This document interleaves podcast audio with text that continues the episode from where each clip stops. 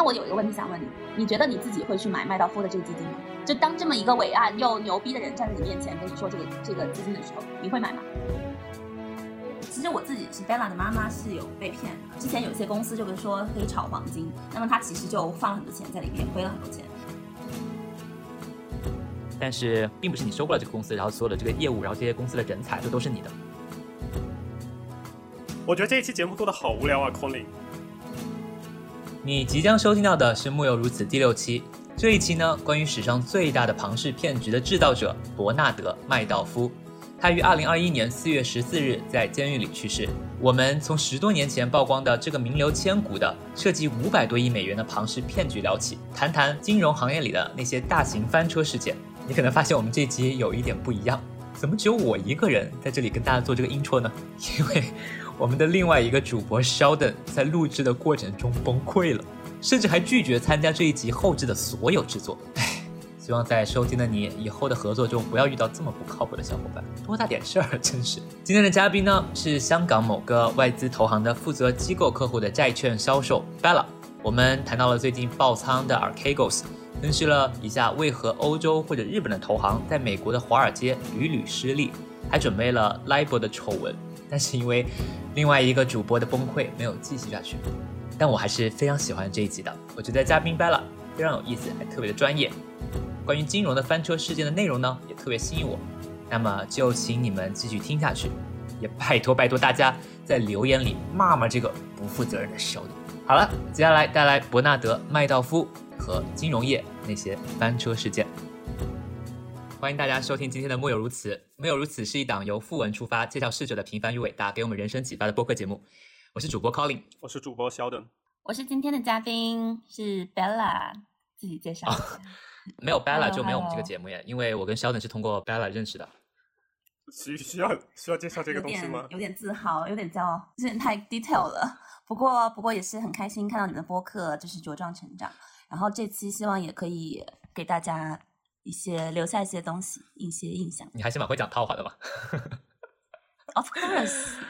我现在就职于嗯一家外资投行，然后我的。我的业务呢，其实是在二级市场的交易和销售这样的一个岗位。那我自己呢是销售岗位，然后我的客户群体是机构客户。那我涉及可以卖的这些 证券呢，就是以债券为主。那债券就可以是有很多，呃，债券可能跟大家的生活要远一点，大家可能接触股票多一些。那我债券的东西呢，就是一些嗯机构比较喜欢买的，因为债券是一个保本的，就就基本上算是保本的一个投资。所以，那除了这些债券呢，还有一些跟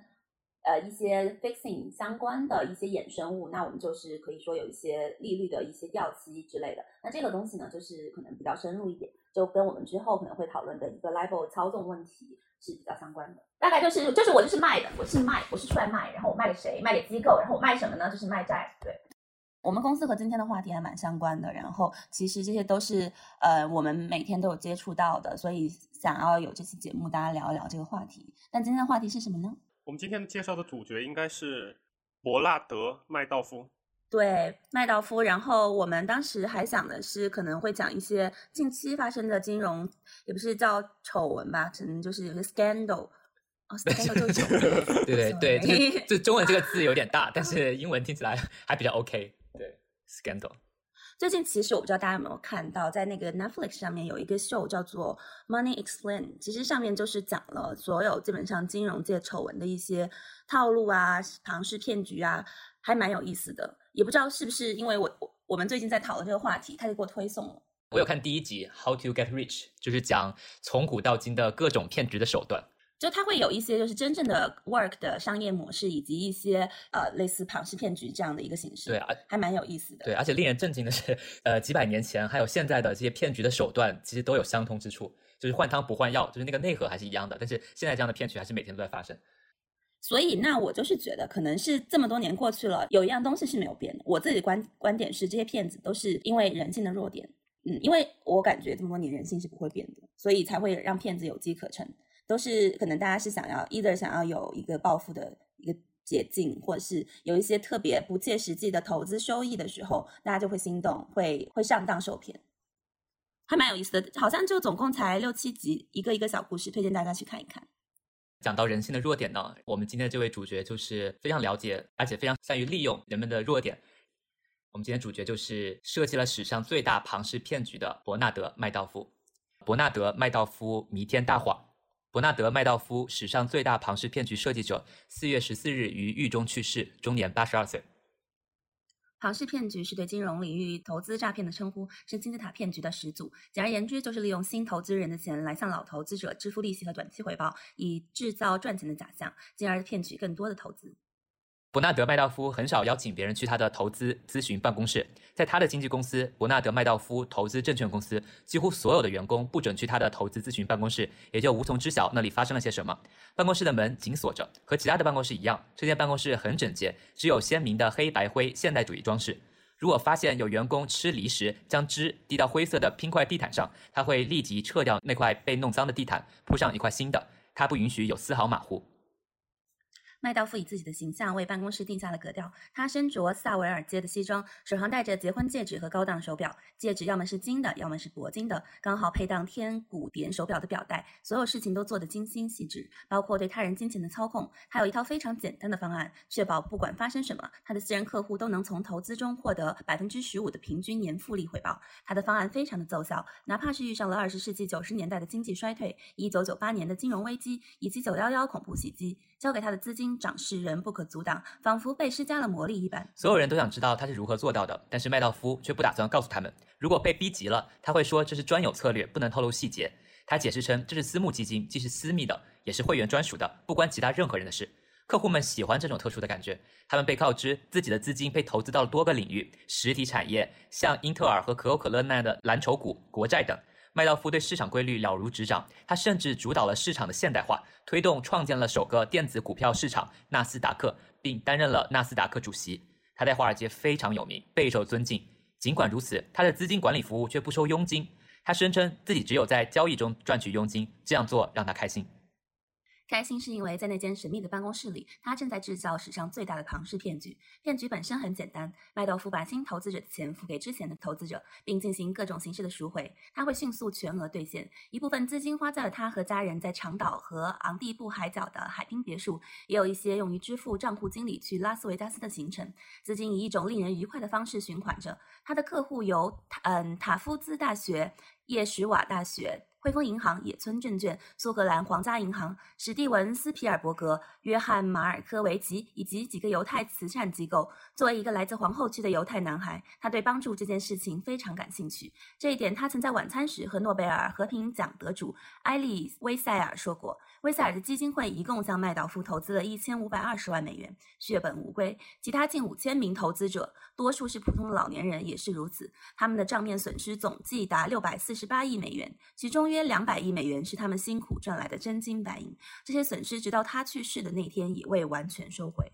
麦道夫从未做任何投资交易，资金直接流向了他的腰包和他的骗局。同时，他授意一小群员工根据他自己对股价走势的最佳计算，在账户的对账单中插入虚假交易。当检查人员要求提供记录时，即便他不能立即出示，这些记录也可以即刻打印。刚从打印室里打印出的文档温度过高，容易引起怀疑，他就会把文件放在办公室的冰箱里冷却便可。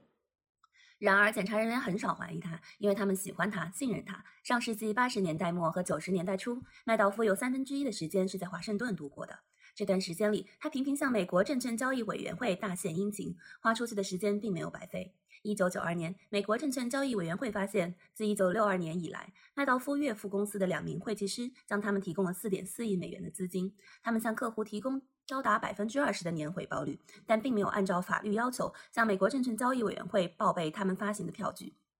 麦道夫把钱还了回去，钱从他最大的一个投资者的账户里拿，监管机构也就没有再找他的麻烦。有时，监管机构人员甚至向他打听市场操作的方向的建议。正因为如此，二十一世纪初，当金融媒体开始觉察到他的神秘系统中可能藏有猫腻时，监管机构仍然完全信任他。五次检查一无所获。二零零八年的金融危机终于让他的骗局败露。突然间，他需要一百二十多亿美元，好让处于恐慌中的投资者撤出资金。可他付不起这笔钱。十二月，他向他工作的两个儿子坦白，投资只是一个弥天大谎。之后，在他带员工去墨西哥餐厅参加派对时，家庭律师叫来了监管机构。先与他去世的两个儿子终身都未与他和解。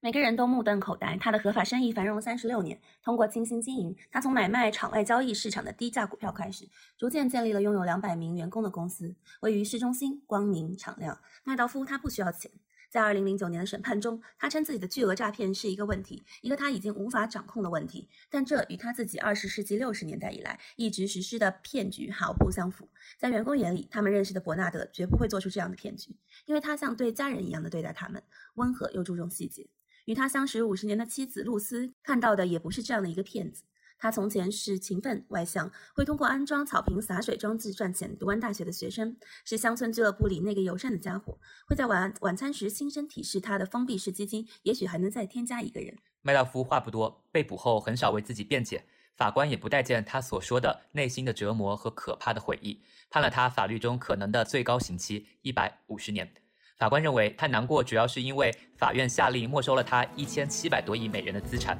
七百万美元的曼哈顿顶层公寓、汽艇和私人飞机。被定罪后，他自己说道：“欺诈日复一日的进行，是因为他无法接受他这一生居然失败了一次。换句话说，他无法忍受告诉客户自己并非魔法师，所以他选择毁了他们。”有一些细节我想问你啊。第一个问题就是私募基金在美国，私募基金它的持股比例是完全不公开的吗？现在而言，现在我觉得这个监管在零八年以后变得非常的严格，不管是公募还是私募的，它都会有一个嗯叫做 disclosure，就是一定会定期向证监会去报备自己的投资的东西的，不不可能是完全暗箱操纵的。只要你这个基金里是有外部投资者的钱的话，你就需要 file 一个叫做十三 F 的一个报告。就是你每个季度会向监管机构就是报告你的持仓，就是我的意思是说，他他报告这个持仓，他可以作假吗？还是说他必须要提供什么样的证据才能证明他就真的持有这一部分股票或者是说衍生品？我觉得现在很难造造假吧，因为所有现在毕竟不是零八年的时候了，你每一笔交易是在各个嗯，比如说嗯交易所或者是。呃，一些机构都是会有一个 data 的，那你你报上去的这个交易，它肯定是在其他地方也能查得到的。嗯，我觉得监管机构它当然它不会，就是你每一笔它都会去查，但是就是你万一被曝光或者是被查出来你有作假的话，你这个损失，你这个后果是非常巨大的，就可能直接就会罚你之后就不能在这个金融行业里面从业了。而且我们还是有会计这个功能嘛，就是他们这些公司每年都会有审计，会去。审报公司的一个情况，其实我想到一个很很相似的，就是说，其实很多公司它会发债，然后呢，它的那个形式有的时候发的第一笔债可能是为了公司的一个用途，那么它之后发的第二笔债呢，其实就有可能是用现在这个新募集的钱去回报之前的债券投资者的一个收益，所以也是有一个以新以新债还旧债。对，那么这个中间就会有一些。债务的问题，就是说，如果是这个公司它的会计人员或者投资者发现它的账目有造假的可能，那么这公司就有可能资金链就会断掉，然后就有可能 default，就像我们说的是就无法偿还，导致这个违约。对，所以违约这个事情呢，就我们就可以看到最近很多中资美元债啊，包括一些呃 onshore 的一些债券都有这个违约的风险，也就是为什么他们是收益会比其他的呃投资级别收益高，就是他们会有这个违约风险在里面。而且其实。这件事情并不是一个很罕见的事情，对不对？就像美国政府，它其实就是一个最大的这样一个一个一个个体，通过发新债，然后不停的还它的旧债。对，但是美国这个政府 Fed 联联邦的话，它已经是算是最值得信任的一个个体了。如果美国都倒了的话，那就全球都倒了。还有现在的社保制度也是 too big to fail。OK，这是这个问题。那下一个问题，呃，这篇文章里面提到说。麦道夫他资金管理服务费不收佣金，但是他自己声称在交易中赚取佣金，这个是合理的吗？什什么叫资资金管理的服务佣金和交易中的佣金？能不能帮我理清一下这个概念？就一般情况下，对冲基金经理的收益来源主要是两个方面，一个方面就是管理费，比如说你管理一百万美元的这个资金呢，然后你每年会收取百分之二的费用，然后另外一个方面呢，就是你就是你的这个收益，比如说你涨了百分之二十，然后你其中的一部分是要交给这个对冲基金的。我感觉就是他说的是，嗯，就不会收取这些 transaction 的 cost，因为这个其实会给他带来很多麻烦。首先，他自己是没有一个交易的，所以他其实如果真的是要细化到每一笔的交易收费的话，是对他自己造成的一个困扰和自己埋下的一个种子。那么他应该说的收费是指的是，呃，基金的一个呃资产净值的一个收费，就是说，嗯，他在这个基金上赚了多少钱，会就类似一个绩效费来赚钱，这样就比较呃对他来说比较好掌控一些吧。就比如说，他说我给你这个基金，你给我投十块钱，我能给你保证十二块钱的这样的一个嗯收益，那么他就可以说我就赚百分之二十这个两块钱的这个收益费。哎，但是其实好像其实麦道夫他有一个非常非常特别的一点，就是他从来不向他的投资者呃保证他的收益。真的吗？真的，我觉得还挺有意思的。它主要是会员制嘛，就是让你觉得这是一个很神秘的组织，然后你是你的荣光进入这样的组织。对对对。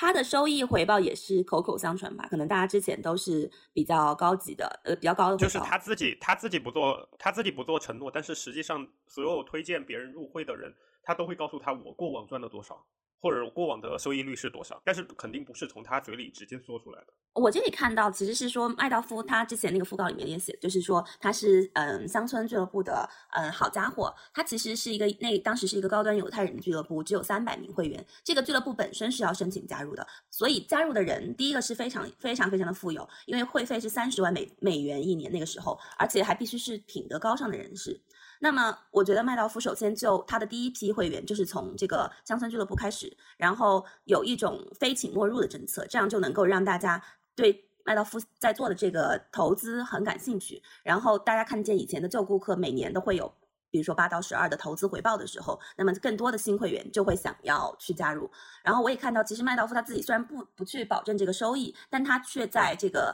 每一次跟别人推销自己的这个基金的时候都会。有一些很夸大的这样的一些吹嘘，比如他就说过，他说我在上涨的市场中赚钱，下跌的市场中也会赚钱，只只有缺乏波动的市场才会让我无计可施。嗯，听起来还的确是那么一回事。对，就是骗子，他真的是讲的话会让你，其实他是 smart 的，觉得他是有那种 intelligence，然后他是有一些手腕的。这不是更像你们银行吗？你们不是也是在波动当中赚钱，然后实际上你们并不从真正投资里面赚钱。其实不是，我们是嗯，银行也分。如果是你是从做市商来说的话，我们其实是从交易里面赚钱的。按理来说，我们的这个经营模式是赚取中间的一个差价，就是低买高卖。所以只要市场上有有那个波动性的时候，我们也可以赚钱；没有波动性的时候，可能就交易的频率会少一些。也有其他方式赚钱，因为交易员他自己也可能有自己的一个头寸，所以他如果有自己的一个看法的话，他也可以从市场里赚钱。OK，那个还有一个问题就是，他提到说他他两个儿子先与他去世，然后终身未与他和解，然后他被这件事情事发，也是被他儿子所告发的。所以我想问的问题是，嗯，你们觉得他的儿子是真的不知道他做了这些事情吗？他的妻子也不知道吗？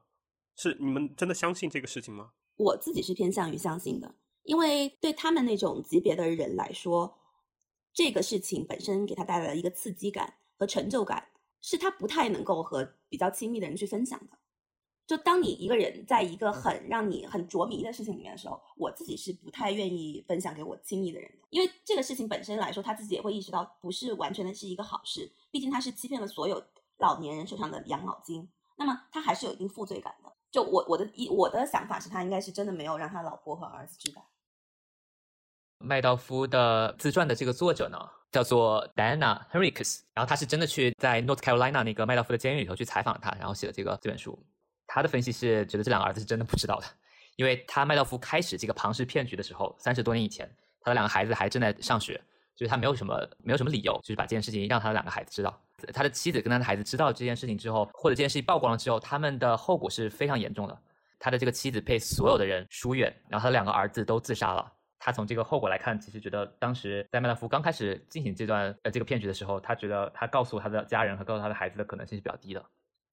所以他两个儿子是自杀的吗？呃，有一个孩有一个儿子是自杀的，另外一个儿子好像是好像是生病，对，他的次子 Andrew 是是癌症去世，然后长子马 Mark 是自杀身亡。所以其实对于麦道夫，我看他在他员员工眼里，他呃，他们认为伯拉德绝对不会做这样的骗局，像对待家人一样对他们温和又注重细节。就我发现，其实在他的他对外的形象其实是营造的非常好。他曾经是美国华尔街的风云人物，也是纳斯达克的前董事会主席，所以他是一个在这个行业非常有声望的人。就我是觉得，人到达一个级别，他就对这种成就会会不太满足，他会想要追求更多的刺激。这是我自己的想法，我觉得他就是最后是觉得这些，呃，他现在他其实有两个人格，一个是非常好的老好人，然后另一个人格就很贪婪的一个麦道夫，所以他才会不断的想要把这个雪球越滚越大。这篇讣告中分析他做出这件事情的原因吗？就像你们刚刚说，他是一个非常体面，然后对所有人都非常好的一个人，但是这个这个讣告他最后得出来结论是他不太能够接受他自己的失败，致使他一步一步的走上了这个长达三十多年的庞氏骗局的。当然是被架在这样的一种不能够停止的一个车轱辘上的时候，其实对他来说，他自己应该有些时候也是痛苦的，因为我感觉一开始他没有想到这东西会发展到这样的一个规模。那么当他到最后他发现自己已经是 too big to fail 的时候，就没有办法再停止。就是刚刚这本书的作者呢，叫做这本书叫做《Wizard of Lies》，他一直想要找一个麦道夫的 aha moment，他就问麦道夫说：“你是从哪一刻意识到你的这一个庞氏骗局支撑不下去了？”然后你们知道麦道夫是怎么回答的吗？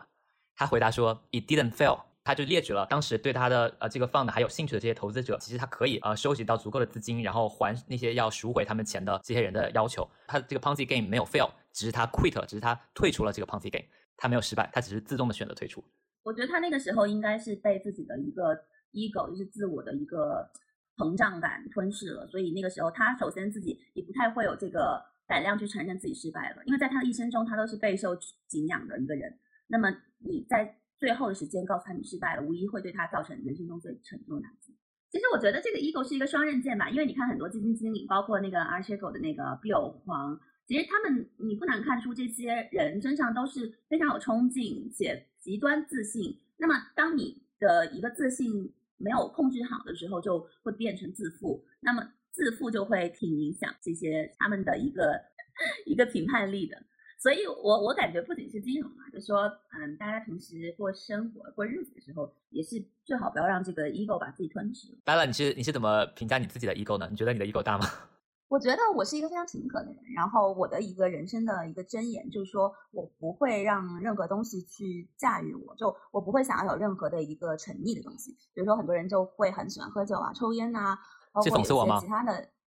啊，我什么都没有讲，对。然后其实这些东西，你是把你自己的一个快乐或者是一个成就感，是寄托在一些物件上面。那我我自己是比较平和的人，然后我的物欲也不是很强。那我就是觉得，只要只要我自己开心，我周围人开心就可以了。所以，我我的 ego 不是一个很大，但是我是一个非常自信的人。那我有一个问题想问你，你觉得你自己会去买麦道夫的这个基金吗？就当这么一个伟岸又牛逼的人站在你面前跟你说这个这个基金的时候，你会买吗？我是不会买的。我觉得我有可能会去买，但是可能就是分配的钱不会会那么多。Sheldon 呢？你会吗？我觉得会吧。呃，我想问你们去买是为了那个投资的收益去买？我觉得我会被口碑所影响。它也没显示出说它的收入是剧增，它不像炒比特币或者是说其他东西一样，就告诉你或者 P to P 告诉你有一个超过远超你期待的一个收益率。所以让我看来可能会还是觉得有一点还是算是有点靠谱。因为根源是我是觉得像我们这种散户啊是没有办法去检查它的这些。基本，比如说他操作哪些股票啊，买了什么东西的，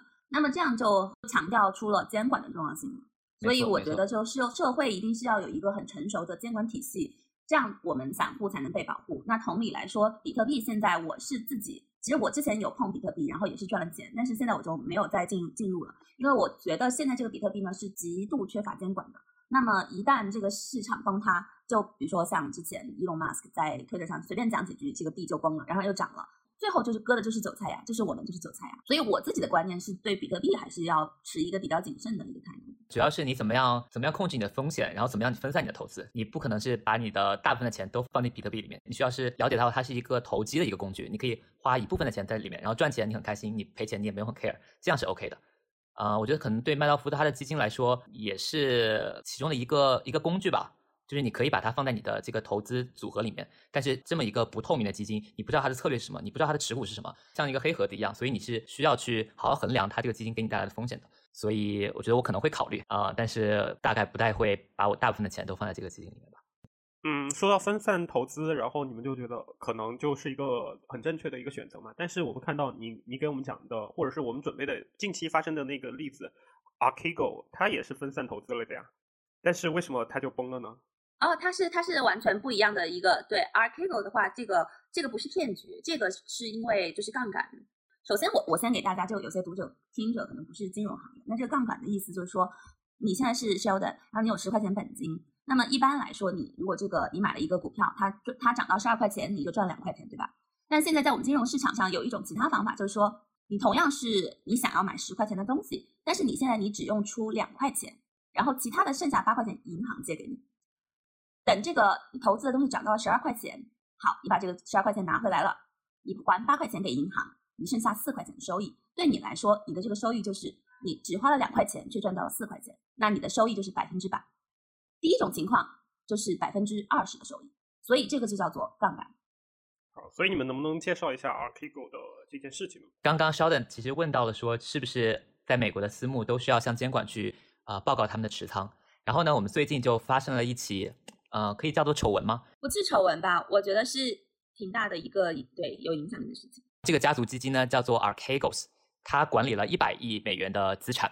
不像其他的对冲基金或者私募基金一样，它没有外部的投资者，所以意思就是说它管理的全部都是自己的钱。然后呢，这个 Archegos 基金的策略呢就是股票的多空，然后就像用刚刚 Bella 提到的那种方式，高杠杆，通常是五倍的杠杆，然后通过借贷或者衍生品去重仓了一些中概股和部分的美股，然后其中就包括了跟谁学、悟星科技，然后美国的电视传媒巨头 Falcom CBS、百度、腾讯音乐、爱奇艺这样的股票。然后呢，这件事情的导火索呢是非常巧的，三件事情的同时发生吧，导致了 Archegos 它重仓的这些股票同时的下跌。是什么事情呢？其中这个美国的电视传媒公司巨头 Falcom CBS，它在三月二十二日的时候宣布要筹发三十亿美元的资金，然后其中二十亿来自于股票，然后十亿来自于发行股转债，然后大规模的增发呢，导致它当时的股价的下跌。然后呢，同时呢，SEC 就是美国的证监会通过了外国公司问责法案的最终修正案，然后并征求公众意见，多只中概股就应声下跌。当天，爱奇艺跌了百分之二十，腾讯音乐跌了百分之二十七，百度跌了百分之九，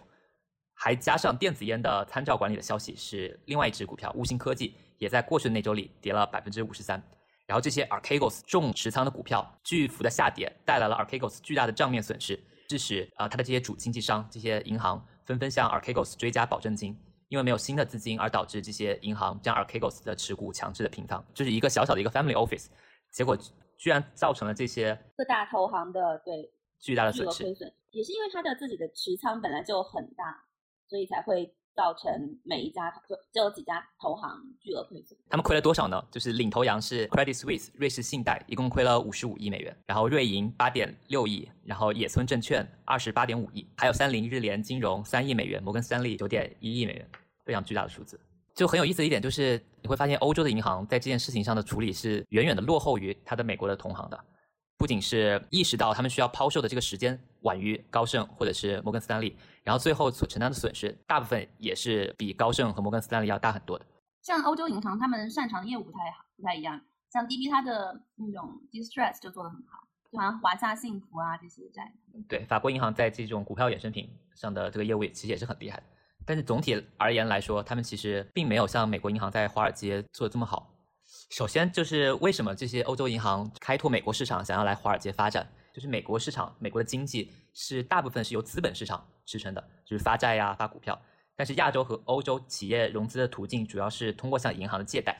这就导致了美国是世界上最大的投资银行的市场，占全球利润的百分之五十三。然后再加上这些欧洲的银行，他们其实本土的市场的利率低迷，像欧洲很多国家很早就已经进入了零利率或者是负利率的时代，还有日本。然后他们的利润空间是很小的，就逼迫了他们在海外市场去寻求机会，但是他们很难在华尔街有一个明确的竞争优势。可能像大家刚刚提到有一些部分吧，但是整体而言，不管是资本成本啊、技术啊，或者是人才，本土银行都拥有绝对的品牌优势，还有地方网络，然后导致他们在获取客户或者人才的同时，不需要承担过大的风险和成本。这些欧洲投资银行是怎么样进入华尔街的？我觉得这个故事还蛮精彩的。像 Bella，我们非常熟悉的。在时代广场上面蓝蓝的那栋建筑，巴克莱银行，对，它其实是在零八年的金融危机的时候买下了那个时候岌岌可危的雷曼兄弟，还有他们在时代广场上的那栋楼，然后进入华尔街。然后呢，瑞士信贷呢，它是在一九九零年的时候收购了美国的另外一家证券公司，叫做 First Boston。然后一九九八年的时候，德意志银行就刚刚的那个没有怎么亏钱的 Deutsche Bank，花了一百亿收购了 Bankers Trust。然后两千年，瑞银就是 UBS 是收购了美国的老牌投资银行 PaineWebber，是当时的第四大证券经纪商。我们可以看到，其实这些外国的投资银行主要是想通过收购这样的方式，然后来进入美国的市场。但是，并不是你收购了这个公司，然后所有的这个业务，然后这些公司的人才就都是你的。你买了这个公司之后，这些人才、这些各个业务的高管，他们一有其他更好的机会，然后马上就走了。特别是在金融业，就是来如风去如风。所以这些银行即便是通过了这种很大的支出的收购，但是也很难就是把这些当时美国的本土的经纪商他们的核心业务好好的发挥。然后第二点呢，就是因为美国的本土银行已经在很多业务上已经有了自己非常强大的网络嘛，然后就导致这些欧洲的或者日本的投资银行，他们需要在一些业务上面更激进，然后才能够拿到更大的份额。我觉得这一期节目做的好无聊啊，Colin，这是你说服我让我做的哈。因为我是作为嘉宾来说，我最不想说的就是金融，因为我觉得就第一是其实还是有它的趣味性在的，只是说你的听众是自然而然就是比较小众一点的。首先，可能真正金融从业者他也不会听我们的播客，因为大家都对讲的太太简浅显了。那可能是对于一些呃初出茅庐想要进入金融行业的一些人来讲，他比较感兴趣。那还有一些人呢，就完全就不 care，那就就没有什么意思。为了让这个节目就是更有吸引力，Bella，我们不然就说，就是听节目的人抽奖可以抽你的实习机会，怎么样？可以当你的实习生。可以啊，可以可以拥有让 Bella 小姐就是为你做一个导师的这样的一个机会。就我们可以讲一下，就是金融工作上面的一些趣闻，就是趣闻，我觉得这样更有意思一点。你本来想要听到一些什么？就我们作为金，我们作为圈内人士也想知道一下，就是你们对我们的一些嗯问题。因为其实我常常被问到的问题就是说，我我的好朋友他每次见我都会问我同一个问题，就是说，嗯，Bella，你在你在银行工作吗？我说，哦不，我在投行。他说，啊，那投行和银行有什么分别呢？这个问题就还蛮有意思的了，你怎么用三句话给他解释这两个分别？然后我跟他解释完了以后，他说：“哎，那你这个部门是做什么呢？”我说：“我是做呃，我是做销售的。那你是不是就是跟那些每天嗯，比如说嗯，成都银行或重庆银行那些理财经理一样，就是卖那些理财产品的呢？”我说：“嗯，性质是差不多的，但我卖的东西又不太一样。所以其实肖的，你觉得我是做什么的呢？我也挺有挺迷思的。你就是你就是卖大客户的吧？卖大客户，你就是卖东西给大客户的。”哎，其实你这个说的是对的，就是这也涉及到银行的一个一个分类，就是银行里面呢，我们作为投行，我们客户是有一个群体的。首先，我们是绝对不会接触到你这样的散户的，我们接触的最最小的规模就叫做企业客户，就叫 corporate。那么大一点的就叫机构客户。那我是自己是在机构客户这条线，那所以我们的那些量就相对而言会大很多。但是你们也是其实是存在在我们的一个范围里面，就是你们的钱呢是在这些机构里面。就比如说你去买一个基金，那么我就是对这个基金的基金经理，他们向我们买卖证券，然后最后他赚到的钱、亏到的钱，直接会体现在你买的理财产品上。贝拉，你是和有和谁同居吗？我自己住啊。哦，因为我刚刚那个门口，我邻居邻居邻居铁门。哦。对，我今天没有同住的。哦。所以你们也看不到。我刚刚在吃外卖，对对对，所以你会听到咀嚼的声音。哦。我太饿了，真的饿饿爆了。你是不是录的有点恍惚，有点受挫呀？其实我觉得还可以，真的没有那么没有那么无聊。你们之前节目也是这样吗？我我听了一下，我觉得就是差不多呀，就是内容方面，就是也是我可能听个二十分钟就就关了的那种。我就我就听了那个就是第一期讲什么奶酪，我就关了。哎，我是觉得你们那个音乐还挺好的，就是音乐选的很好，那个是 Colin 选的，很有很有一个大场景的感觉。我个人比较喜欢你们下一个话题，就是巴勒斯坦和以色列，因为我最近都是疯狂的在跟别人讨论这个问题，我自己是很感兴趣，因为我在 Instagram 发了一个，就是巴勒斯坦的小孩站在镜头面前说，就说哦为什么他们要这样对我，然后我的以色列的朋友是真的很生气的回我那条帖子，就说说我在支持恐怖分子。肖的，你本来觉得这期你觉得有什么可以录的吗？就是你从你的角度出发。从我的角度来出发的话，其实我是想作为一个，呃，对金融不敢或者是不太擅长的人，我会问一些，就是说从麦道夫出发，然后可以聊一下他的一些生平，包括从讣告提出刚才那些提问，其实我觉得就差不多了。然后还可以聊一聊一些金融诈骗，然后包括那个大家比较熟知的一些话题，P to P 呀，然后还有就是一些其他的一些庞氏骗局。所以我可能是这样的，如果是按照我的整个历程的话，或者是一个理想状态的话，我可能会问你，就是说清楚你们到底是干嘛的，然后你们的你们的那个岗位到底做些什么事情。我觉得可能这个最基本的要先给大家建立起来吧。但是到目前为止，这个都没有说清楚。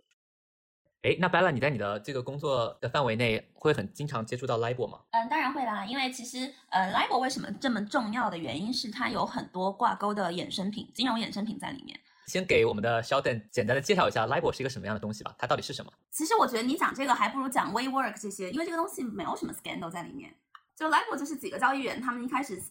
就商量着说今今天要怎么样，然后有一些 position，然后这样赚钱就没什么意思。但你可以讲一些，就比如说那种之前你们讲的那些更贴近，even 讲 lurking 都会比这个好好玩一点。大家觉得有意思的，就是跟自己生活相关的。你想那些你去街上抓一个人，他他跟 level 跟他有毛关系啊？其实我自己是 Bella 的妈妈是有被骗的。之前有一些公司就跟说可以炒黄金，那么他其实就放了很多钱在里面，亏了很多钱，因为最后发现这根本他的交易从来就没有进入过正规的市场交易里面，就只是在那些。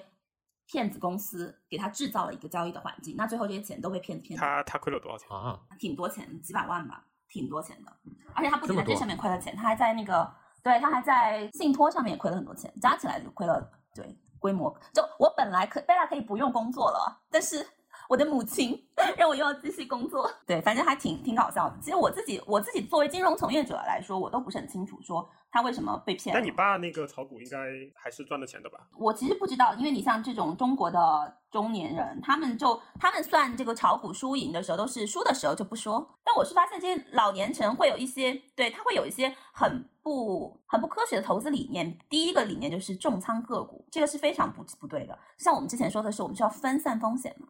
你重仓个股是可能有收益的时候就赚很多钱，那没收益的时候就会像碧欧黄这样就直接 GG。那不然 Bella 就是最后你讲讲你你还喜欢金融吗？我当时进入金融业不是因为我喜欢金融，我是一个觉得金融业里面有很多精英才去的这个行业，因为我想要被聪明的人围绕，这样我自己可以进步嘛。但是当你真正进来的时候，你会发现其实也是一个围城，就你周围的人士都很聪明，但是你会发现我们还是在一个打工人的阶段。那我现在的一个感受呢，就是说，其实你真的想要作为往财富自由的一个方向走的话，你在金融或投行呢是很难去实现这样的一个飞跃的。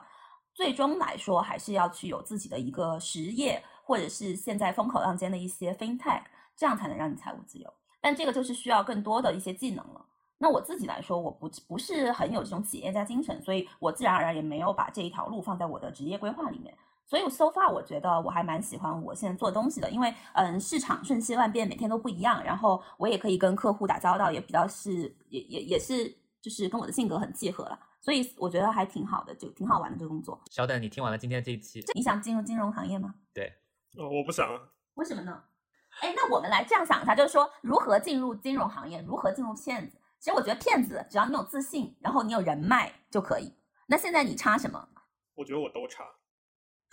嗯，那你们还是好好把你们播客搞好吧，争取可以大赚一票。不可能的。